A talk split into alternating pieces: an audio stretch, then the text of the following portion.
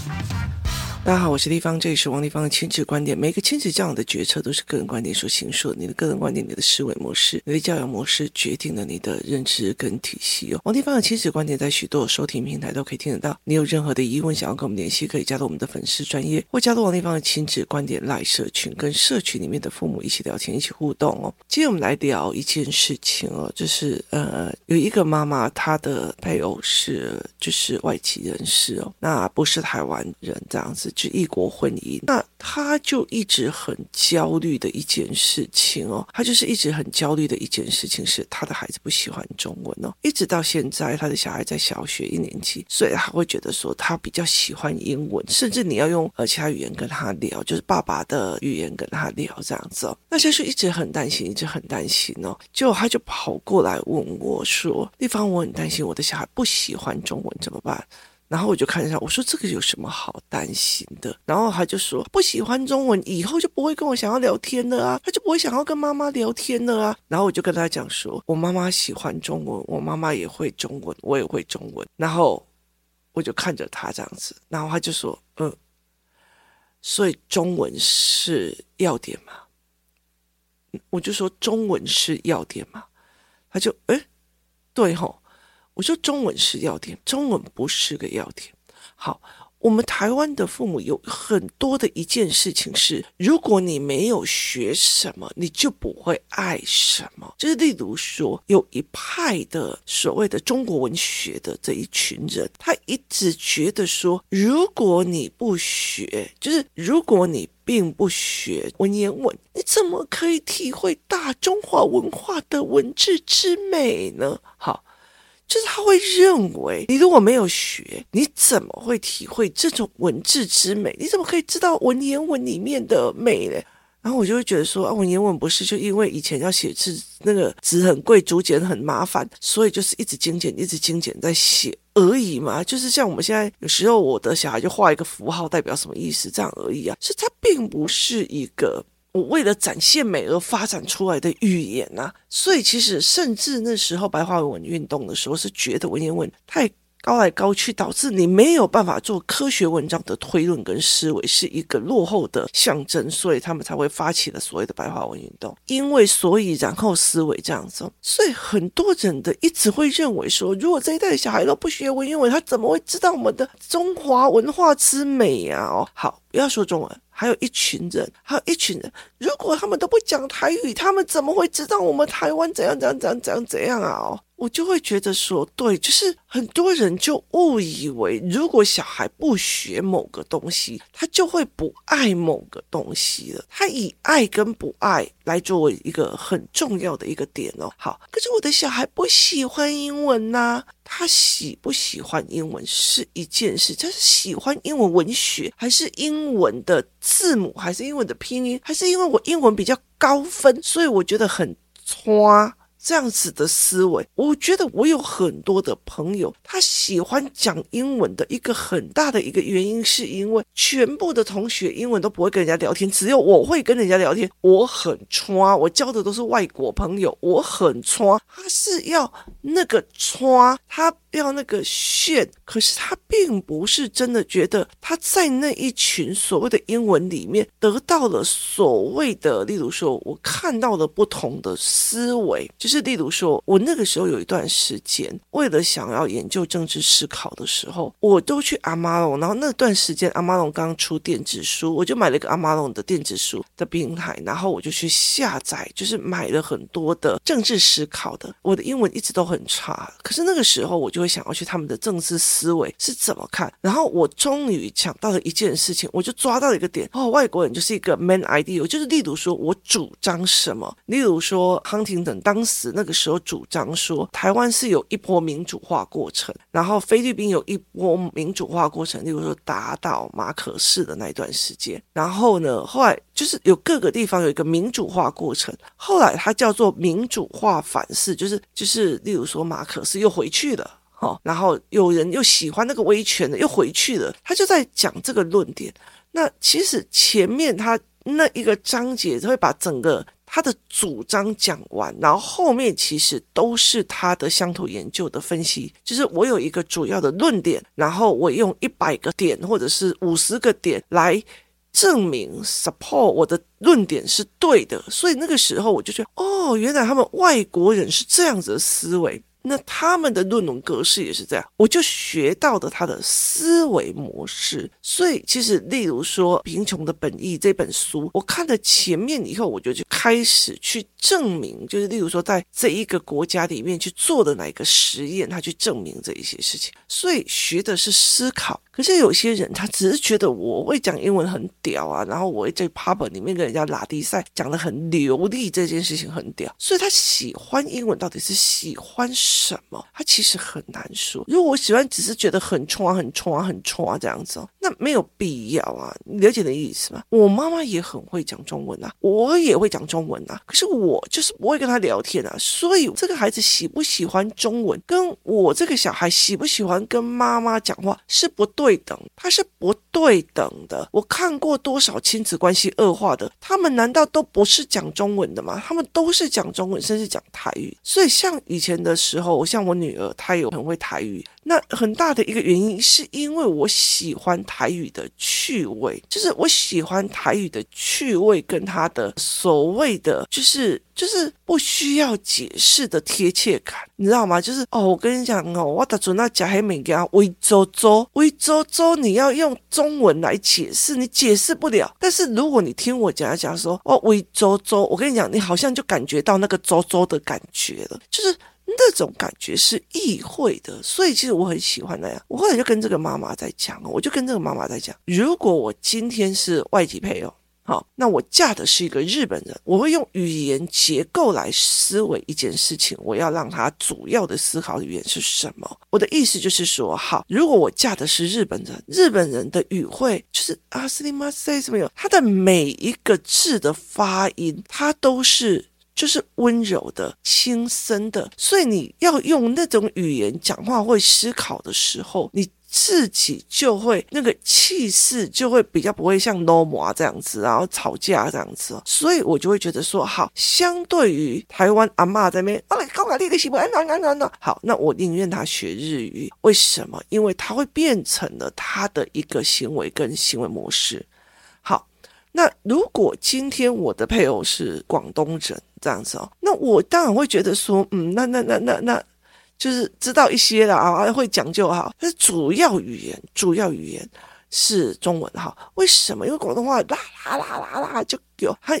也没有说不好啦，就是有时候我们就在讲说，今天我才在跟佳佳讲说，他就说他去韩国的时候，就觉得那些人讲话真的好没礼貌哦，那种那种看不起人的样子，这样。后来才发现他没有这个意思，是他语言结构的音调跟音色的问题。好，所以就没有必要。我就跟他讲说，那你的是法国，那你要去用法国的逻辑思维跟哲学思考，那你为什么一定要让它变成中文式思考呢？就是法国那种蒙啾然后在干嘛？有的没有？他们很多的一个概念是，他的语言出来就是一种慵懒懒散，然后在哲学思考，就他有一种所谓的声调的问题。所以我就会跟他讲说，那你为什么一定要它是中文呢？好，所以这个东西我就说你要去看整个台湾里面，跟他的爸爸妈妈都不讲话，然后求避名的有多少？他们都是语言上没有沟通问题的人，他们都是语言上没有沟通问题的人。好，重要的一件事情在于是，重要的一件事情在于是你有没有料。如果我今天我妈妈每天，我跟你讲了，我都跟你讲啊，你的喜欢啊，no no no no，我跟你讲，我耳朵会自动关起来。为什么？因为我知道他讲话没内容，他。就是只是要你害怕他，他就是只是想要控制，他只是想要统治这个人而已，所以他没有内容，我就会觉得不要听。甚至我会跟你讲啊，那个阿嬷讲我也有听听的算了，啊，卖听买塞啊，就左耳进右耳出哦。所以有多少的小孩是这个样子？可是像我爸爸一讲话，两个小孩就算台语不会，也赶快冲到前面去，然后在那边听得很仔细。为什么？因为他们知道外公讲话有料，他们知道外公。有很大的一个所谓的企业思维跟商业思维跟商业模组，所以他会有很多很多的这样子的一个概念，所以对他们来讲是一个非常有趣的一个过程。好，那意识就在于是慕强心态。慕强心态的意思是什么？意思就是说，很多的小孩他们会崇拜的。你看哦，从小到大，像我们那天我们在计程车上，然后我们三个人，就是我跟我两个小孩在聊天，然后我们就在讲说，我儿子从小喜欢的人，喜欢的卡通哦。一刚开始的时候，他是我们在讲说他们有没有喜欢过天线宝宝啊？然后后来我们就是印象比较深刻，我儿子就是比较喜欢玩的是那种，你知道。汪汪队啊，吼，汪汪队，汪汪队要起来，然后拯救全世界。汪汪队，然后接下来就是变形金刚，好，然后接下来就是超人系列，你知道吗？尤其是男孩子，他是一个慕强心态，你是超人，你是厉害的，你是强者哦，你是强者，你是厉害的人，所以我会慕强，羡慕。仰慕、喜欢这种强者，好，所以我会想要去跟你接近，跟你学习，跟你用，这样了解吗？好，很多的人会。开始要，例如说，如果我自己非常的圣母心，我就觉得啊，我要去拯救那些可怜的。可是，当你如果觉得被拖下去，你是农夫与蛇被抓到，你发现了一件事情，可悲之人有可恨之处。所以后来有些人就会觉得，厉害的人他并不会去想要跟这样子的人在一起哦。像我爸就会觉得说，啊，那些人还不是都是来借钱而已，借了都从来不还。如果他借了有还的，我还可以尊重他；借了每次都不还，利用你妈妈的那种什么同情。那些人就是怎样，就是。就是就是只是穿着比较好的好的乞丐这样，我爸爸会跟我讲这件事情。那时候我觉得你怎么可以这样子讲？后来我才会了解一件事情，是在于是他看透了很大的人性。你对着他再好，他就是把你当成很大的潘娜在瞧。所以我就对他讲这一件事情啊。那我后来其实，在跟我的女儿、跟我的儿子在聊这件事情的时候，我后来会发现一件事情，像有一次我在就是学校的时候，下课的时候就教了他们几个小孩一些些事情的，我儿子就会问我说：“妈妈，为什么你好像什么都学，什么都好厉害？”就是他也是一个慕强心态。好，那就仔细的听国小的小孩、国中的小孩、国中的小孩他们的叛逆期骂的那一句话叫什么？你什么都不懂啦！你这边不要在那边乱叫了。好，很大的孩子。会去骂他妈妈的原因，是因为你什么都不懂啊！这一句话包括了我在学校所承受的东西，我们在教的东西，我们在思维的东西，你什么都不懂啊！所以像我在我家，我就会常常，哎呀，你又在看手机了，哎呀，你又在滑手机了。好，然后我之前就有让他看到一些影片，就是不管你做什么，你妈妈都会怀疑你在看手机或干嘛。所以就算我女儿在写作业，我说，哎呀，你又在看手机了，就是胡搞瞎搞，他就会觉得。这件事情是你在胡搞瞎找，然后觉得在搞笑，他并不会觉得你在玩他，或者是在纠结他。可是我常常做的一件事情是，我在做什么时候，我们家现在是一个电脑，然后两个大荧幕，所以他们就会一直在看我在荧幕做什么。他就很清楚的一件事情，你这个也会做，那个也会做，这个也会做，那个也会做。他们的慕强心态，例如说，他们现在在用那个 Canva 或者是做 PPT 的时候，我就跟他讲，你这个 PPT 这样状况不行。那他就问我为什么，然后我就会打开我的部落格，或者是我打开我演讲的。告知，然后去陪他们去看，说我在演讲的时候是怎么思维的，怎么去看的。他一看你会觉得哇靠，你很强呢哦，好，那叫慕强的思维。我的父母很强的一个概念，所以我。一直一直在工作室里面讲说，你们如果不学习，你们如果不往前，你当然可以不要学王一方学的，但是你要学新的东西。后来我发现，他们学的有些人是真的在学专业，有些人在学的就是那种，哎，就是那种东西是没有思考性的东西的。所以后来到最后，你没有办法去开始跟谈思考，甚至有些人就觉得，哎，那我就不要学啊，反正就是给地方教就好了。可是孩子接下来会看不起你，所以我就会跟他讲说，请你搞清楚状况，不是语言的问题，是孩子的慕强心态。他是孩子的慕强心态。你今天你不要管他，你去看一看他的内容。可是我今天是一个企业家，我看看他的内容，我就觉得哈，我二十年前都还已经在读这一本，现在也在读这一本。好，那你就会知道这一本。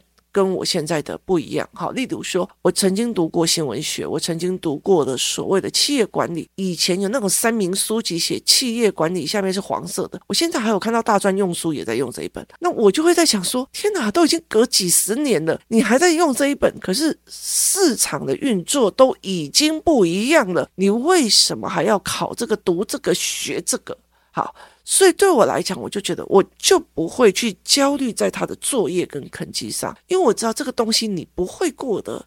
就是这位东西，你如果尽相信他，而且你把它当成一个你以后会不会飞黄腾达的准则，你就完了，因为你拿的是过期的思维。所以对我来讲，我就会觉得那算了，所以我就一直开始带我孩子读新的思维，或他们每天写商业模组，每天写思维模组，然后他每天有一个新的概念，我就会陪他们做好。这就是一个新的思维跟概念，那我就陪他们在做这一块。好，这一块才是我觉得是一个价值的一个概念。那你在这样子的一个思维，哇，妈，原来你也懂那一家哦，妈，原来你也懂这一家哦。像我前阵子就在一直在，哇，那个奥特曼现在被 fire 掉了，哈，他去微软了。然后我就开始，因为我的小孩要做那个呃布洛格设计或者是一个思维导图设计。所以我们本来就用公司的，就是没有人在用的电脑给他用，就发现那个电脑跑不动，所以我要考虑要买哪一台电脑。那这个时候我的抉择就是哈，那他跑去微软，那我就去微软哦，看他的系统更新会不会有差别这样子。那我就会买微软的产品或干嘛这样，我就会觉得这件事情让我觉得非常非常的有趣哦。就我怎么去思维这件事情，我怎么去想这件事情的。那他们就会开始看我的思维模组，他们会觉得知道说，哎，我妈讲的很厉害，或者是学习赢的，哎，地方也要说话了，地方也要讲什么，哦，地方也在讲什么东西，地方也在说什么，地方也在讲什么讯息，他们会冲过来。那今天如果我今天讲的内容就是一个让我在讲八卦，他们会冲过来吗？在场的所有的老师，在场的所有的人都会讲中文，他为什么？他们这些学习为什么会？呃，因为立方也要讲话，就全部都冲上围在我旁边一直听，你知道？很大的原因，他因为他知道你讲的有料，你会讲思考，你会讲很多东西，让他们有不同的思维模式。这才是一个价值所在，就是这才是一个真正的思维的价值，你才真的知道。他在做什么？所以我常会跟很多人在聊一件事情是：人都有一个慕强心态。如果你的思维好，例如说，我在我从政治系毕业之后到现在，如果我什么东西都不 catch 的话，我的小孩也会看不起我。为什么？因为我还是用在早期的企业理论来跟他讲。可是事实上，现在的世界已经变非常非常非常的多了。我就说，不要去拘泥在很多的说，我的小孩一定要。喜欢文言文，然后呢？然后呢？他每天在那边雨落雨，落雨飘飘。轻描，但你不觉得他很怪吗？不融入这个社会，他不融入这个世界，那你为什么不要让他？例如说中华文化，那你要为什么不要用商周文化？为什么一定要是是是文言文的文化？那你今天，所以其实现在中国有很多人，他们在在做汉服啊，就是现在有很多的小孩也在那边穿着汉服在西门町走来走去啊，我也觉得蛮有趣，那是个人兴趣跟干嘛？那可是又有一群老灰啊，就很看不起，好拜托给这些冲啥？那当你们也是当初叫人家要历史的那一群，所以其实你要的是什么？例如学历史，我是贝多芬，还是很厉害，考上了之后，还是我历史的思维很重要？我怎么去看思维的？例如说大航海时代，大航海时代分成两派，一种叫做陆权思维，像土耳其，它就是一直打陆地，可是一打过去的时候，这里变成我的领土，我就要想管理哦，我就要想管理。我就要想怎么管理，所以我就要人，我就要非常非常大的，所以他就一直进攻。他的思维叫做陆地进攻，好，海权思维是英国、西班牙这些，他是认为是我就是要一个海权，所以我是没有屏障的。所以陆地思维，他的军队跟海权思维的是不一样的哦。那例如包括说，好，你的思考是怎么样来做的？例如说，我今天是海权思维，那。英国的状况就是想说，打仗我在海上打仗要怎么办？我在海上打仗要怎么办？于是呢，英国是一个岛国，他做了一个就是他把机械就是武器用射程，射程就是武器弄得比较长。然后呢，可是西班牙还是认为要肉身。搏斗，所以就是你看到，就是有两艘船，然后靠在一起的，然后有一群人冲去，另外一群人把他们每一个都用刀子再把它砍掉。可是英国人后来跳脱这件事情，他就是用一艘小船到了射程距离之后，然后拿一个飞弹直接到了那个船，然后就直接把你炸了。好，这就是两种不同的思维。我坚持用陆地的肉搏战去打海权，跟我今天我肉搏战我赢不了你，因为你们。比较早发展海洋，所以我用我的船没有你大，所以我用其他的战略跟战备思考来用，这是思维的不一样，而不是在背那些内容。哦，原来思考会不一样，会有两个不一样的思维，所以并不是啊，我今天要多背台中国的历史，我要知道秦始皇干了什么事情，我才会喜欢中国。我这我我曾经有一次哦，跟着一个共学团去去南部，你知道那个那个。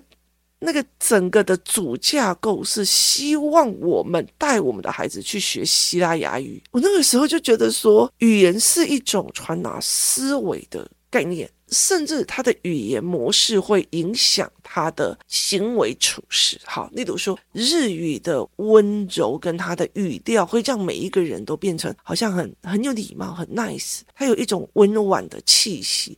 可是那山东大妞就完全不一样了，他的发音、他的逻辑让你干好，你了解意思吗？就完全不一样，他就会山东人就因为讲话，他讲话就会很气派，然后很派这样子哦。那香港人就会有完全不一样，那那韩国人他其实比较接近东北那个地方，他们也是跟山东的人类去很像，所以他们的语言你看起来好像在跟你吵架，在跟你打架，是事实上没有。那台湾人就不好意思哦，怎样？因为我们日治时代用过，所以其实我们会有不一样的语言逻辑跟思维哦。所以我后来就会在讲说。你今天要你的孩子呈现什么样吗？你今天如果是希望他进去法国里面学法国的思考跟哲学，那你就让他用法文思考，不要拘泥在所谓的中文。就像我之前在讲说，我今天 Podcast 弄完，我过没多久用 AI 翻译器加上 AI 人生成的，我就可以用成各种语言，像病毒似的扩散下去了。所以对我来讲，语言越来越重要吗？我。学的哪一个语言就爱上那个地方吗？没有，我会爱上任何地方，就会爱上任何地方。那是因为它符合我的生活节奏，它让我觉得很放松，让我觉得很舒服，让我觉得我喜欢那大啦啦的感觉。好。那并不代表我喜欢的是那个语言，而让我喜欢的。我并不会因为说我会日语，所以我喜欢全日本。我也不会说因为我喜会中文，所以我喜欢全华人地区。我没有这样子的思维。所以很大的一个概念，你把它当成语文学，然后再去思考决策，这就是我常常会觉得说有很多的妈妈的盲点，让我觉得。